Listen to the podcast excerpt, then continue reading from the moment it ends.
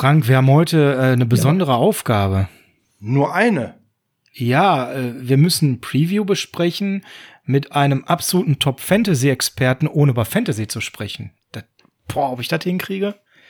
Das ist aber meine Aufgabe, findest du nicht? Oh, ich denke schon, da sind wir doch alle routinierte Football-Fans, das wird doch bestimmt hinhauen. Oder etwa nicht? Ich hoffe. Ja, äh, Michael, also musst du uns versprechen, du ermahnst uns, wenn wir ins Fantasy-Thema abgleiten, oder? Ich? Ja, okay, ich pass drauf auf, dass wir nicht abgleiten. Nein, der Michael, der Michael natürlich, der, der Michael passt auf. Ich pass auf. ja, dann lass uns mal starten.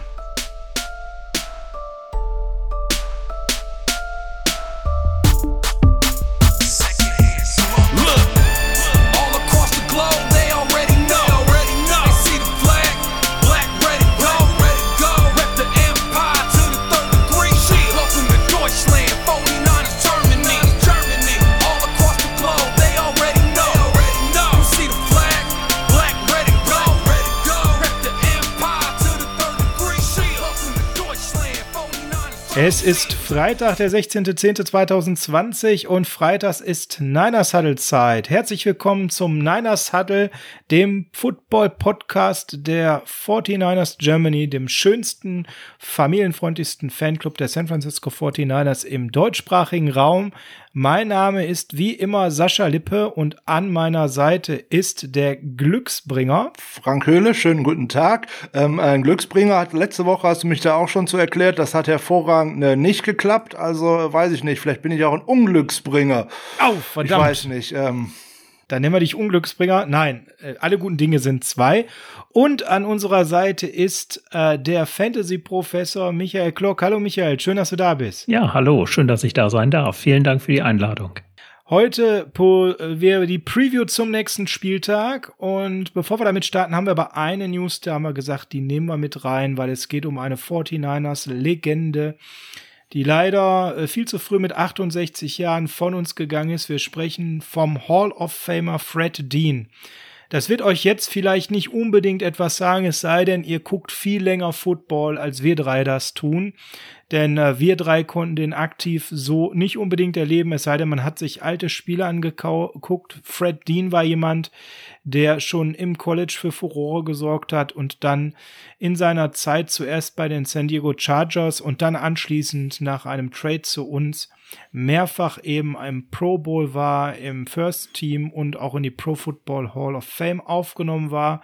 Er war zu seiner Zeit einer der besten Pass Rusher, den die Liga eben auch gesehen hat und hat, und das ist ganz entscheidend, Frank, ganz stark auch Super Bowl-Siege der 49ers geprägt. Ja, auf jeden Fall. Ähm, Ehemalige Teamkollegen haben sich nicht nur gestern äh, zum Tod äh, geäußert, sondern auch äh, Jahre vorher schon einmal. Und äh, der ehemalige Defensive Line Coach äh, Bill McPherson hat über Dean gesagt, dass er der beste Pass Rusher äh, gewesen ist, den er je gesehen hat. Und ähm, ein ehemaliger Tight End der 49ers, Charles Young, der hat gesagt, bis wir Fred Dean bekamen, waren wir nur ein durchschnittliches Team als wir Fred ins Spiel brachten, wurden alle unsere Defensive Backs zu All Pros.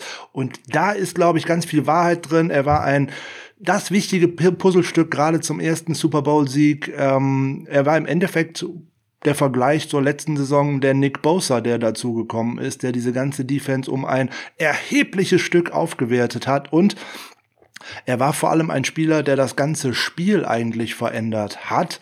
Er hat nämlich die, ähm, naja, die Möglichkeit kreiert, dass man nicht mehr nur auf eine Position festgezogen wurde, weil er war der erste Spieler, der im Endeffekt schön hin und her bewegt worden ist. Damals ist für ihn die sogenannte Elephant Position äh, im Endeffekt äh, kreiert worden. Was bedeutet jetzt Elephant Position? Ja, das ist der Edge Rusher, der nicht immer auf der einen Seite spielt, der auch mal auf der anderen Seite aufgespielt wird, der auch mal als Defensive Tackle ähm, tatsächlich aufgestellt äh, worden ist. Und damit hat er den Weg geebnet für viele andere, unter anderem auch bei den 49ers äh, Charles Haley später, aber auch vielleicht den Spieler den Weg geebnet, der vielleicht auf der Position damit den größten Erfolg hatte, nämlich Lawrence Taylor. Der hat auch immer die Elephant Position äh, gespielt und hat sich sozusagen immer hin und her bewegt. Und damit können wir fast schon schön die Brücke schlagen zum Spiel gegen die Los Angeles Rams, über das wir heute sprechen wollen. Aaron Donald ist auch eine Art Spieler, den man als Elephant Position sehen könnte, weil der steht auch nicht immer auf der gleichen Position und wird auch immer vermehrt rum tatsächlich bewegt und ist jetzt neuerdings hier und da sogar mal als äh, End unterwegs. Also von daher, Fred Dean äh, mit 68 viel zu früh von uns gegangen und ähm, ja, äh, Kondolenzen an die Familie und äh, viel zu früh, viel zu schade und da geht ein ganz großer des Sports. Dazu werden wir aber noch mal eher in der Offseason ein kleines Format machen, wenn wir dann den Legenden der 49ers gedenken. Da wird er ab sofort auf unserer Liste sein. Wir wollen gar nicht zu tief reingucken, was da jetzt personell die Woche passiert ist. Das ist wenig spannend. Es gibt einen neuen Cornerback. Frank, mal kurz in zwei Sätzen. Wann nennst du seinen Namen, wann er entlassen wird? Äh, da glaube ich eher nicht so schnell wie den Herrn Taumer Peau. Da war ich mir ziemlich sicher, dass der nicht lange bei uns wählt. Aber wenn man sich mal College Tape von Parnell Motley anschaut, den die 49ers von äh, dem Waiver der Buccaneers äh, geclaimed haben, hey, das war ein Top-Cornerback gerade in der letzten Saison für die Oklahoma Sooners. Das muss man mal ganz fairerweise zugeben. Also der hat es in der letzten Saison geschafft, äh, in ganz vielen seiner Matchups seine Gegner äh, bei null Catches zu halten, nämlich bei sieben von 15. Ja, da können jetzt viele sagen, ja, da kann, der kann ja gegen niemanden gespielt haben. Oh doch, gegen äh, TJ Washer von Texas Tech, gegen Colin Johnson von Texas, zweimal gegen Denzel Mims, einmal gegen Jalen Rager und auch gegen Jama Chase. Der hat letzte Saison Saison den Biletnikow äh, Award gewonnen von LSU. Also das ist äh, eine Granate eigentlich. Warum der so schlecht im Draft äh, weggegangen ist, weiß ich nicht. Ähm, beziehungsweise er ist ja gar nicht gedraftet worden. Und das Interessante an ihm ist eigentlich auch, dass die guten Jungs von Pro Football Focus, die eine sehr gute Draft-Coverage gemacht haben, über ihn gesagt haben, er ist der beste Spieler der Sooners Defense gewesen, noch vor Star Linebacker Kenneth Murray und auch vor Defensive Tackle Neville Gallimore. Vielleicht können wir uns überraschen lassen. Ähm, der wird sicherlich nicht sofort starten und dergleichen. Aber da sich mal ein Tape anzugucken, das äh, lohnt sich, weil der ist bissig. Also mir gefällt er. Kommen wir zum Hauptthema gegen die Rams. Und dann natürlich als allererstes die Frage, welches Personal steht uns zur Verfügung? Auf dem Injury Report kann man aber schon absehen, zwei, drei Spieler, mit denen sollten wir nicht rechnen. Und bei dem ersten Namen wird der Frank froh sein. Quan Alexander hat, äh, ja, ist so so, Mittwoch und Donnerstag ausgesetzt und ist ja vielleicht auch ganz gut so, weil auf der anderen Seite ein anderer trainiert wieder voll und wird am Start sein, nämlich Dre Greenlaw. Ja, so, jetzt ich bin ja kein äh, Quan Alexander Feind oder irgendwas. Ich möchte, dass, ich möchte, dass er besser Kritiker. spielt. Ich bin ein Kritiker, weil äh, er einfach seine, das, was er kann, nicht abruft und weil er seine Schwächen einfach nicht ausbessert. Jetzt werden wir uns mit den Schwächen in den nächsten Wochen aufgrund eines High Ankle Sprains höchstwahrscheinlich nicht auseinandersetzen müssen weil High Ankle Sprain bedeutet zumindest mal, der wird wahrscheinlich am Samstagabend auf die Short-Term IR gehen und dann werden wir ihn zumindest die nächsten drei Spiele mal nicht sehen. So, und wenn. Gut für deine Nerven, wunderbar. Äh, und für unsere Coverage so nebenbei. Um meine Nerven geht's dabei ja gar nicht, ähm, sondern wenn Dre Greenlaw halbwegs in die Spur kommt, werden wir die Wachablösung, die ich ja schon zweimal vorausgesagt habe für 2021, jetzt schon bekommen und danach wird äh, Alexander es wahrscheinlich auch schwer haben, in das Team zurückzukehren. Eine andere Position, wo sich spannend was durchmischt, ist die Cornerback-Position. Denn da haben wir zum einen Dante Johnson, der nicht trainiert hat. Das ist die gute Nachricht für Franks und unser aller Nerven. Und ein anderer hat erst limitiert und am Donnerstag und Freitag voll trainiert. Emmanuel Mosley. Wie groß sind ihr die Chancen, Michael, mit dem Blick mal darauf? Glaubst du, Emmanuel Mosley wird schon wieder spielen und eine Seite dicht machen. Sherman wird ja an der Stelle leider noch ausfallen. Ja, also ich denke, die Chance steht ganz gut, dass er spielen wird. Wenn man sich anguckt, er hat am Donnerstag voll mittrainiert, davor noch ähm, limited, ist das eigentlich ein ganz gutes Zeichen. Und man muss sich natürlich auch die Frage stellen, was bleibt einem anderes übrig? Also man wird ihn wahrscheinlich in Ermangelung an anderem Personal schon spielen müssen, wenn man nicht wieder einen ähm, Rookie beziehungsweise ähm, einen Spieler von der Practice Squad ins kalte Wasser schmeißen möchte. Aber ich glaube, da ist man ein bisschen kuriert. Ja, das hoffen wir alle. Mosley und Verrett hinten, äh, Michael, da wird einem schon ein bisschen wohler ums Herz, ne? Das würde ich sagen, definitiv. Ja, die anderen Namen nur zur Vervollständigung. Jimmy Garoppolo trainiert voll. Das ist definitiv auch ein bisschen mehr als äh, vor dem letzten Spiel. Am Ende wird das Spiel zeigen, wie fit er ist. Da brauchen wir gar nicht jetzt irgendwo hier äh, die Glaskugel schwingen. DJ Jones trainiert voll, Frank. Ja, der hat im letzten Spiel einmal einen Finger ins Auge bekommen und ist deswegen auch raus und steht auch nur deswegen in dem äh, Injury Report drin. Äh, der wird spielen, keine Frage. Wahrscheinlich eher weniger äh, Marcel Harris und äh, Jeff Wilson. Das ist jetzt vielleicht nicht unbedingt äh, die Top-Priorität für uns. Äh, Wilson enttäuscht mich in dieser Saison äh, ohnehin und vielleicht auch mal mehr Einsatzzeit für Jermichael Hasty. Ähm, da kann man vielleicht den Gegner auch mal mit ein bisschen überraschen, weil ansonsten, wir müssen einen Überraschungsmoment ins Spiel bekommen, wenn wir immer nur das Gleiche bieten, was wir letzte Saison schon auf Tape äh, sozusagen gebannt haben, da machen wir uns voraussehbar und machen es dem Gegner leichter. Also von daher vielleicht ist hier und da neues, Poten äh, neues äh, Personal vielleicht mal ganz gut. Jetzt ist Rivalry Week, kann man sagen, denn die 49ers. Äh, Yay! Die, die Rivalry Week, denn 49ers und Rams haben ein bisschen Historie, Frank. Ja, so, jetzt ist Rivalry Week natürlich gerade im College Football eigentlich viel mehr angesagt. Jetzt hat das in der NFL gar nicht so sehr die Bedeutung. Aber die 49ers und gerade die Spieler der 49ers werden hier und da einen Motivationsschub benötigen. Und wenn das dann die Rivalry Week ist, dann kann eigentlich kein besserer Gegner kommen als der Gegner, gegen den man schon 141 Mal gespielt hat, nämlich die LA Rams. Ja, die hießen ja auch hier und da mal anders und äh, waren auch mal in anderen Städten, aber es ist im Endeffekt die längste Rivalry. 141 Matchups, die 49ers führen äh, ganz knapp mit 71 Siegen zu 67 Niederlagen und drei Unentschieden. Die letzten beiden Spiele haben wir gewonnen in der letzten Saison. Das war äh, einmal auch recht äh, knapp und das andere Mal war sehr überzeugend. Ähm, da waren wir jeweils mal der, ähm, ja, der, der sozusagen äh, ja, der Favorit in beiden Spielen letztes Jahr. Ähm, das wird dieses, am diesem Wochenende definitiv anders aussehen. Und ja, vielleicht kann man sich auch mal in der Außenseiterrolle mal Motivation holen. Da haben wir ja am äh, Dienstag im Podcast drüber gesprochen.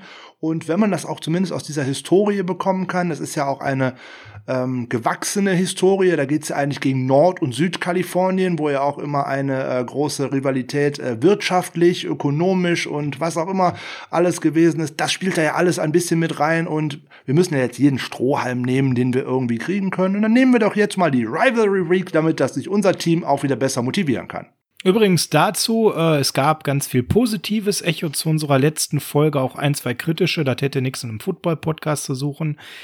Schaut mal in die englischen Medien, in die englischsprachigen amerikanischen Seiten und die, die auch ein bisschen mehr Qualität haben. Da war das Thema Leadership fehlt den 49ers gerade, Mindset-Probleme in dieser Woche und das tatsächlich nach Dienstagmorgen, wo die Folge online ging, mehrfach Thema.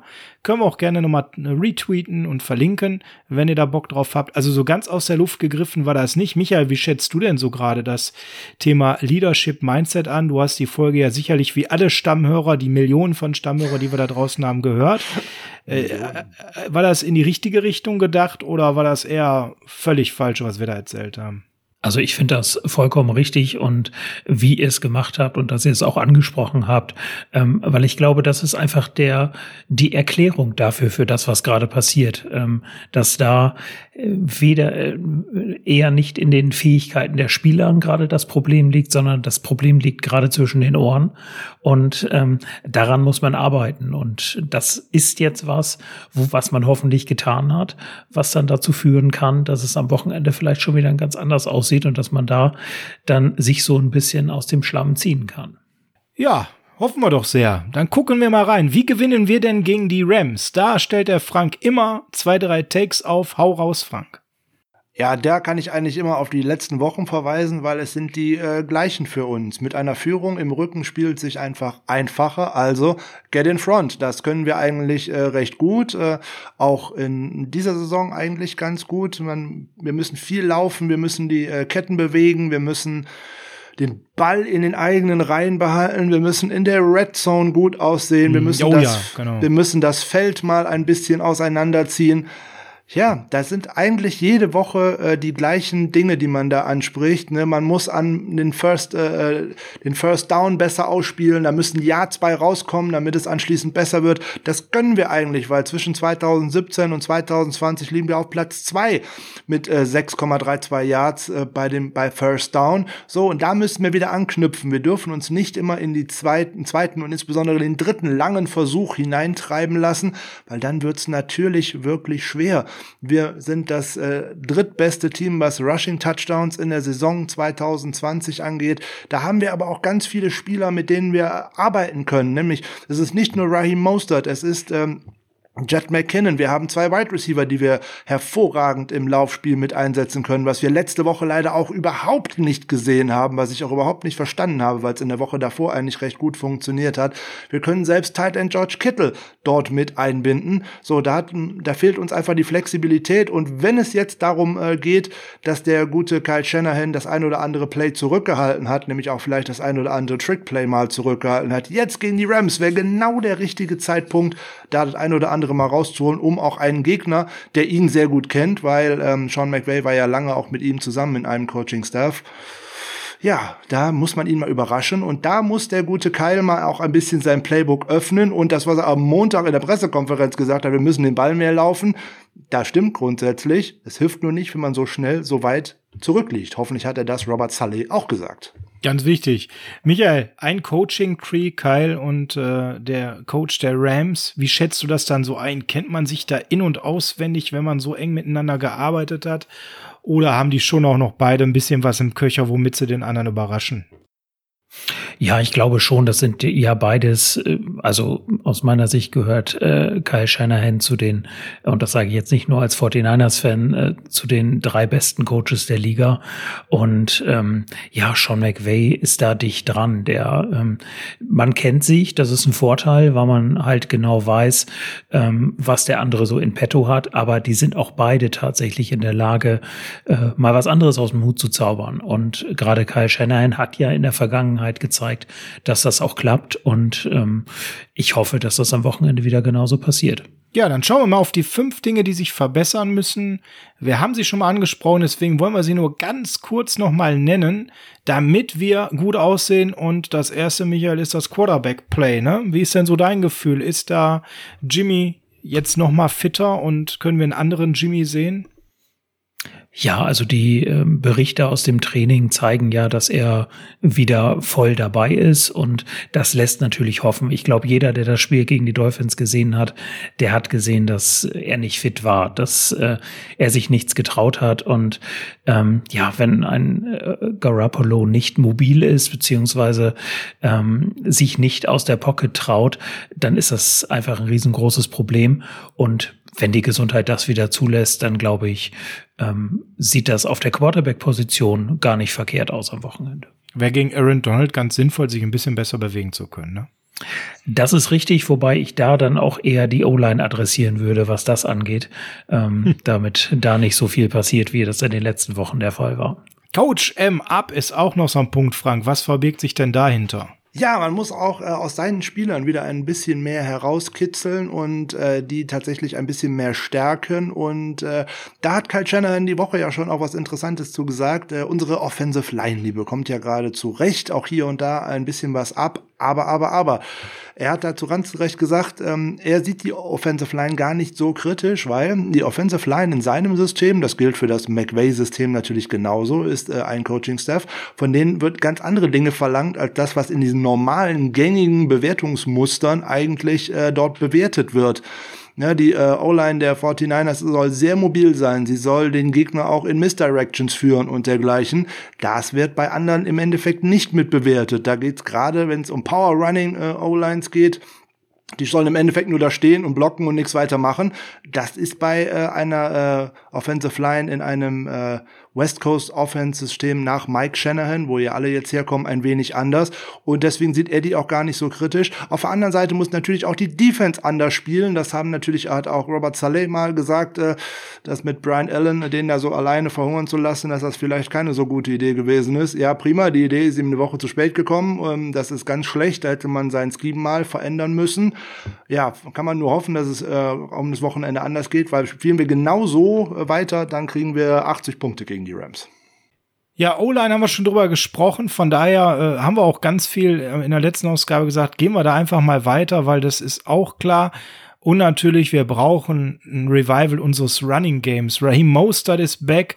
Drake McKinn sah zeitweise sehr gut aus. Wir müssen einfach laufen, laufen, laufen im Rahmen unserer Möglichkeiten gegen einen Coach, der uns natürlich sehr gut kennt. Aber das ist eigentlich unsere Waffe Nummer eins und die müssen wir einfach wieder deutlich mehr ziehen, deutlich mehr Yards per Curry, viel mehr den Ball bringen oder eben die kurzen Pässe auf die Running Backs geben.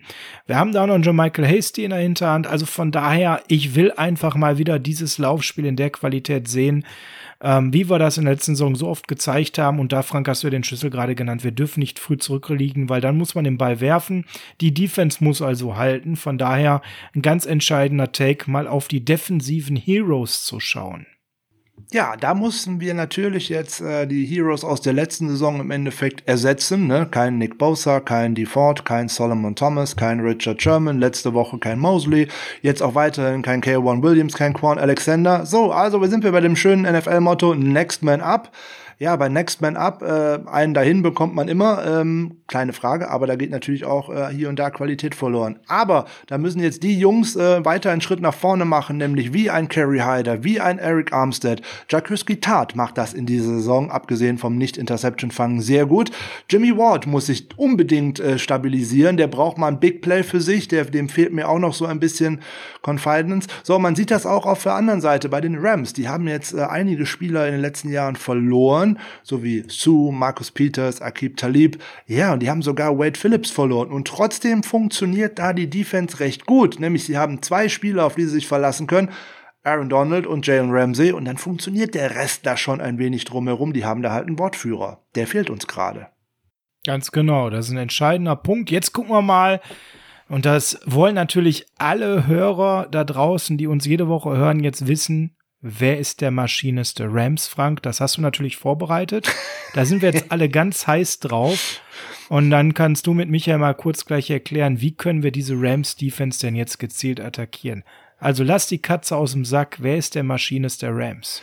Der Maschinist der Rams. Ja, das ist, äh, das wird jetzt viele überraschen, wenn ich das jetzt mal fast so sage. Das ist für mich im Moment sogar Taylor Rapp. Es ist zwar mal kein Linebacker, es ist ein Safety.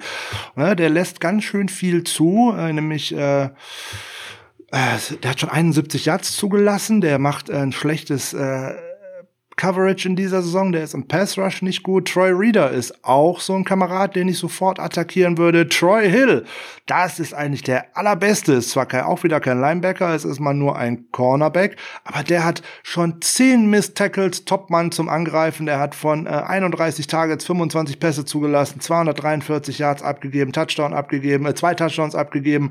Boah, ganz schlimm. Kenny Young oder auch Micah Kaiser, da haben wir jetzt schon mal noch mal wieder zwei Linebacker, auch hervorragend sagen, hervorragende ja. Ziele. Es gibt doch den einen Linebacker, wo man wunderbar draufgehen kann. Das ist doch der Kaiser. Keine Frage, so. Und der Kaiser, der nicht spielt wie der Kaiser. So sieht's aus. Aber auch ganz ehrlich, ähm, ich persönlich würde auch mal ein Play versuchen, nämlich gerade mal gegen jemanden, gegen man es eigentlich nicht zutraut. Jalen Ramsey, das ist ein großer Name, keine Frage, aber der hat auch schon 108 Yards abgegeben und der hat auch schon vier Missed Tackles. Also von daher, der steht auch nicht immer ganz sicher so nebenbei und äh, ja, auch äh, Darius Williams, der ähm, wirklich tatsächlich ganz gut aussieht in Coverage, nämlich der andere Outside äh, Cornerback, auch der hat schon 163 Yards, zwei Touchdowns und dergleichen abgegeben. Da kann man auch mal hinwerfen, wenn man denn Sicherheit gefunden hat. Die muss man aber erstmal kriegen, die bekommt man wie immer in der Mitte, in der Underneath-Zone und da muss Shanahan den Ball wieder hinbekommen. Das hat letzte Woche nicht funktioniert. Ja, Michael, mit Blick auf die Rams Defense, jetzt ist klar, dass Aaron Donald äh, so ein bisschen Angst und Schrecken auslöst. So den Rest, wie schätzt du diese Defense denn ein aktuell? Oberes Mittelfeld, Mittelfeld, ja, also sie haben ihr Potenzial definitiv schon vorne ähm, in der Defensive Line und das ist natürlich das, was es zu verhindern gilt, ähm, dass die da durchkommen und dass Jimmy Garoppolo Zeit hat. Und da komme ich wieder auf meine O-Line von gerade zu sprechen. Also prinzipiell ist die Rams Defense sicherlich keine schlechte, aber ich würde sie auch nicht so einschätzen, äh, dass das eine ist, die man nicht schlagen kann. Äh, Frank hat ja eben gerade schon die äh, Stationen gesehen, die man dort gut anspielen kann, was ja gerade für uns auch immer eine ganz gute Rolle spielt oder eine ganz wichtige Rolle sind die Yards after Catch. Und da werden ja gerade von den, von den Linebackern äh, Kenny Young und Mika Kaiser ja auch einiges zugelassen. Und das ist natürlich was, was wir mit äh, George Kittle und ähm, Debo Samuel, aber natürlich auch Brandon Ayuk dann gut ausnutzen können. Also die Yards After Catch Boys, die müssen einfach wieder zurück sein, neben unserem Laufspiel. Und Frank, da ist natürlich nochmal eine wichtige Frage, wie gut verteidigen die Rams denn Laufspiel? Weil das könnte ja das sein, was uns jetzt wieder auf die Siegesstraße bringt. Ja, nicht äh, so ganz gut so nebenbei. Das ist. Äh, ja, ich habe ja nicht umsonst gefragt. Da muss man mal gucken, da sind halt auch ganz, ganz viele Miss-Tackles. Sie haben schon 42 bis jetzt zugelassen, so, und das geht eigentlich so durch alle Mannschaftsteile hindurch, wo sich das so, so hinzieht. Ne? Gerade so der einzige Starter, der das nicht hat, ist Aaron Donald. Aber da wird es auch einfach hinkommen, da wird nicht oft in seine Richtung gelaufen. Und das ist genau das, was ich tun würde. Ja, warum auch? Wir haben mal Angst vor dem, kann ich verstehen, da würde ich auch nicht hinrennen. Aber das ist genau die falsche Herangehensweise. Donald mit dem Laufspiel attackieren. Und zwar noch und nöcher aus dem einfachen Grund, dann kommt der nicht Richtung Quarterback und muss andere Aufgaben übernehmen, weil dann wird ihm sein Defensive Line Coach auch sagen, hey, wenn der Mostert immer durch dein Gap läuft, dann läuft da was falsch. Also den würde ich auch mal im Laufspiel zumindest versuchen zu attackieren, weil jetzt nur mit dem Plan ins Spiel zu gehen, wir laufen jetzt nur außen, außerhalb der Tackles rum, das weiß auch jeder. Man muss etwas Überraschendes machen. Donald und Brockers in der Mitte attackieren und auch äh, Joseph Day in der Mitte attackieren. Damit rechnen die Rams erstmal nicht. Das wäre etwas, wo ich auf jeden Fall mal versuchen würde. Also eher mal ein Inside Zone einstreuen und dann mal für einen Überraschungsmoment sorgen. Michael, ähm, hältst du das für eine gute, valide Taktik? Ja, also wenn ich mir die letzten Spiele angeguckt habe, dann habe ich da aus meiner Sicht, aber vielleicht sehe ich es auch falsch, Frank wird mich korrigieren, relativ viel Inside Zone gesehen. Also auch mehr tatsächlich, als das in der letzten Saison der Fall war. Und ähm, aber ich kann mir vorstellen, dass genau gerade das funktioniert, weil das auch aus meiner Sicht das ist, womit die Rams nicht unbedingt rechnen. Und das ist ja das, was wir immer wieder ansprechen. Äh, wir müssen das machen, was der Gegner nicht vermutet. Und dann kann das eine sehr, sehr gute Option sein. Dann gucken wir nochmal auf die andere Seite des Balles. Was sind denn die Offensivwaffen der Rams, die uns äh, Angst und Schrecken verbreiten müssen? Denn die Rams haben eine Stärke, Frank, das kannten wir im letzten Jahr nicht so, das ist die O-Line. Ja, genau das ist es nämlich. Die Rams haben letzte Saison ein ähnliches Problem gehabt, wie wir es aktuell haben. Die haben nämlich jetzt eigentlich die gleichen Starter im Endeffekt wieder äh, an die Linie gebracht und äh, Andrew Whitworth ist zum Beispiel der beste aktuell gegradete Tackle, der sah letzte Saison richtig schlecht aus. Der hat bis jetzt erst vier Pressures zugelassen. Rob Havenstein, der andere Tackle, auch erst fünf. Also von daher, die Line steht wirklich wieder gut. Deswegen bekommt Jared Goff wieder viel Zeit. Die können wieder ihr Play-Action aufziehen. Er kann rausrollen. Und da muss man einfach auch schauen, auf welche Seite der er denn immer rausrollt. Und das ist das Überraschende eigentlich für einen äh, Rechtshänder, weil die meisten Würfe von Jared Goff gehen auf die linke Seite. Insbesondere wenn es mal etwas tiefer gehen sollte, dann wirft er nie outside right, sondern eigentlich immer outside left. Und das bei hervorragenden Grades, muss man auch mal sagen. 5 von 8, 83,8 hat ist Bombe. Auf jeden Fall. Der hat einen Riesensprung zur letzten Saison gemacht. Der ist gerade auch in der Underneath-Zone wieder unheimlich sicher. Kommt auch daher, weil die ein wenig anders, gespiel anders spielen, nämlich jetzt auch mit zwei Tight Ends oftmals. Und da sind viele, viele kurze, sichere Bälle dabei. Die sind nicht mehr so spektakulär wie mit einem Brandon Cooks, den sie immer tief äh, geschossen haben, aber die sind unglaublich effizient. Mhm, mhm, ganz genau. Und das ist das, was wir ihnen wegnehmen müssen. Wer ist denn jetzt da hinten? Wir hoffen natürlich Mosley, dass wir das wegnehmen können. Ja, und äh, Verrett, weil ihr merkt, an der Stelle eine Botschaft haben wir. Wahrscheinlich werden wir mit unserem doch sehr, sehr gehandicapten äh, Pass Rush jetzt nicht viel Eindruck bei dieser O-Line schinden können. Also müssen wir Goff, wenn er dann schon Zeit bekommt, ihm die Targets wegnehmen. Und ein Target, wo man drauf schauen muss, ist Cooper Cup Michael, das ist ein ganz besonderer Spieler, ne? Ja, definitiv. Also die Leistungen, die er in den letzten Wochen gezeigt hat, ja, zeigen es schon ganz deutlich. Ähm, ja, er ist eigentlich der Wide Receiver, den man im Auge haben muss. Äh, hat die die meisten Yards äh, als Slot Receiver geholt in den Jahren, in den letzten beiden Jahren. Und ja, Da, da müssen wir die Augen offen haben und der muss gut gecovert sein. Und da hilft es uns natürlich, äh, wenn unsere Defensive Backs ja wieder vollzählig beziehungsweise gestärkt sind. Frank Slot, da müssen wir über einen Ausfall sprechen. Slot Cornerback. Wer könnte denn jetzt Cooper Cup abmelden? Das ist eine sehr spannende Frage. Ähm, ja, ich würde da mal so etwas versuchen, auch womit die Rams vielleicht nicht rechnen, nämlich sowas mit wie Tavarius Moore zum Beispiel. Der mhm. ist groß, der ist physisch, der ist äh, fix auf den Beinen. Das wäre mit Sicherheit eine bessere Alternative als Jamar Taylor in der letzten Woche. Was ich mir allerdings auch vorstellen könnte, wäre, dass man Verrett auf der einen Seite Outside spielen lässt, Witherspoon auf der anderen und wenn Mosley fit ist, der kann auch im Slot spielen und der wäre als kleiner aggressiver Wieselflinker auch eine Möglichkeit, sich darum zu kümmern. Bei den Linebackern fehlt uns ja jetzt äh, tatsächlich ähm, Alexander, deswegen werden wir nicht oft in der Base Defense bleiben, weil dann hätten wir öfters äh, Al-Shair oder dergleichen auf dem Feld. Das wäre in der Coverage nicht zu empfehlen gegen die Rams. Absolut nicht. Und äh, ja, Michael, du hast es gerade schon gesagt, er war im Slot der erfolgreichste bei den Yards letztes Jahr, ist wieder toll unterwegs. Es gibt aber noch einen sehr prominenten Sidekick für Cooper Cup, nämlich Robert Woods. Fragen, was müssen wir zu Robert Woods wissen? Robert Woods, ja, ein, auch eine Allzweckwaffe, nämlich eigentlich auch wie unsere beiden Jungs, nämlich wie äh, Debo Samuel und Brandon Ayuk. Ein sehr, sehr äh, flexibel einsetzbarer Wide Receiver mit guten Händen, ähm, der auch fix ist und der schnell ist und der auch gerne bei Endarounds und im Running Game eingesetzt werden kann. Auch da kommt eine interessante Aufgabe zu uns zu. Und da muss man auch wieder sehen, der macht seine Plays eigentlich auch eher outside left oder between the hash marks und schon mal gar nicht outside right hinten, wenn dann gerade noch in der Underneath-Zone. Also da muss auch ein äh, Cornerback viel mit rüberziehen und da muss man mal schauen, wie das so läuft. Ähm, da könnte ich mir vorstellen, der ist bei Jason Verrett allerdings vielleicht ganz gut aufgehoben.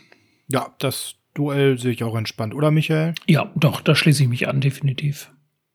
Ja, wir kommen aber bei der Offense nicht umher, noch auf den äh, Titan zu schauen, weil der ist da wirklich in einer ganz prominenten Rolle. Frank, was ist denn die besondere Rolle von Tyler Higby?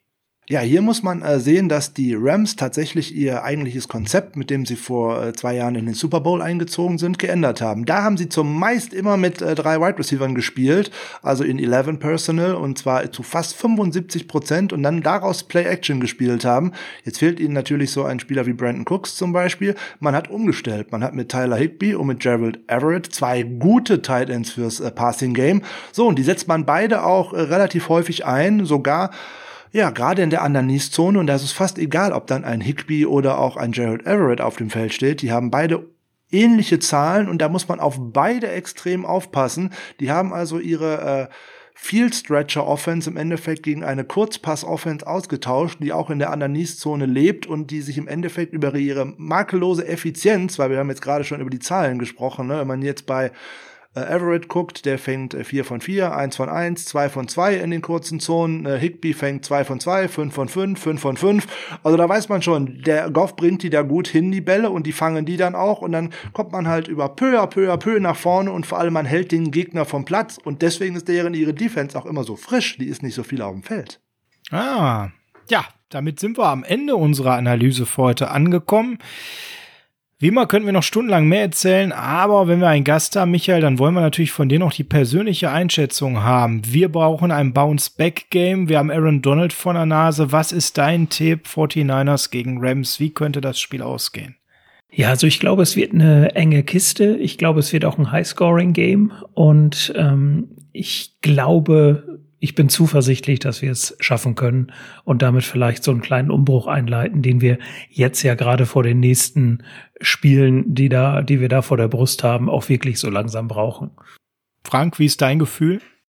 Rivalry Week ist Turning Point. Also heute beziehungsweise am Sonntag geht's um die Saison. Schlagen die 49ers die Rams, kann alles noch in die richtige Richtung gehen. Verlieren wir gegen die Rams, ist die Saison mehr oder weniger gelaufen, alleine weil dann der Rückstand auf Seattle und natürlich dann noch auf die Rams in der Division einfach zu groß wird. Also Motivation aus der Rivalry schöpfen, den Gegner überraschen, unkonventionelle Dinge machen und ja, dann sich mit Erfolg tatsächlich peu à peu, wie wir es die Woche schon gesagt haben, erstmal kleine Ziele setzen und dann mit dem großen Ziel, dem Sieg gegen die Rams, äh, nicht nach Hause fahren, weil man ist ja zu Hause, aber den Sieg dann einfahren. Ja, genauso sehe ich das auch. Jetzt hier an der Stelle einfach mal Mund abputzen und weitermachen. Alles andere haben wir in der Folge am Dienstag besprochen. Da können wir gerne nochmal drauf verweisen. Genauso verweisen möchte ich an der Stelle auf eine neue Ausgabe von To the Point. Und äh, da geht's um Fantasy Football. Und da haben wir den Michael zu Gast gehabt. Da konnten wir keinen besseren zu Gast haben. Das ganze Ding geht am Wochenende bei Patreon für unsere Supporter hoch. Über eine Stunde feinste Fazit nach vier, fünf, fünf Spieltagen Fantasy Football. Wer sind äh, die Stars gewesen? Wer sind die Enttäuschungen? Wer sind die Sleeper, die wir empfehlen? Und wir haben auch drei, vier kleine Taktiken, teilweise auch schon richtig intensive Kniffe vorgeschlagen, wie man jetzt eben die nächsten vier, fünf Spieltage erfolgreich gestalten kann. Also wer da im Fantasy Football noch ein bisschen Bedarf hat, der kann ganz einfach bei uns in die Patreon Supporter Group kommen, wenn er da nicht schon drin ist und sich diesen Pro Talk anhören über eine Stunde zum Thema Fantasy Football. Wir sind an Ende der Folge angekommen. Michael, vielen, vielen Dank, dass du zu Gast warst. Hat wieder viel Spaß gemacht mit dir. Ja, mir auch. Schön, dass ich da sein durfte. Es hat mich sehr gefreut. Und äh, wir nehmen auf jeden Fall deine guten Hoffnungen zur O-Line mit. Die Herren Williams, Tomlinson, Garland, Brunskill und McLinchley werden noch mal so in der Formation auftreten müssen, bevor Weston Richburg zurückkommt. Wir sind mit dir, mit diesen Wünschen, dass das besser laufen muss, damit wir unsere ganzen offensiven Potenziale entfalten können. Wir sind am Ende der Folge. Bitte klickt überall, wo man uns klicken kann. Ich zähle sie nicht mal auf. Ihr wisst eh, wo wir unterwegs sind und kommentiert bitte wie immer, wie ihr die Folge fandet. Frank, bitte schmeiß uns raus. Ja, von meiner Seite natürlich auch nochmal einen großen Dank äh, an Michael dafür, dass er nicht nur hier beide am Start war, sondern auch bei unserer kleinen Fantasy-Folge. Ja, Ausblick auf die Rams haben wir euch geboten. Nicht ganz so ausführlich wie sonst, aber es macht auch nicht immer Sinn, alles bis in den kleinsten Detail äh, klein zu hacken. Insbesondere, wenn man nicht so genau weiß, was haben wir denn jetzt Sonntag zu erwarten. Also, wir gehen optimistisch ins Sunday Night. Game, ne, müsst ihr wieder äh, spät aufstehen oder, oder früh aufstehen sozusagen, je nachdem, wie man das jetzt sehen möchte. Und äh, mal schauen, ob es sich lohnt, die Nacht äh, um die Ohren zu hauen. Das letzte Mal gegen die Eagles war nicht ganz so erfolgreich. Also, wir drücken unseren 49ers die Daumen. Es wird nicht alles funktionieren, keine Frage, aber man muss auch nicht mal alles so überkritisch sehen. Und äh, wenn wir alle mal ein bisschen Daumen drücken, könnte das auch helfen. Also, wir gehen faithful ins Wochenende. Nochmal danke an Michael und natürlich Heart of Chrome, California. Und damit sind wir dann raus. Wir hören uns am Dienstag in der 49. Ausgabe des Niners Huddle.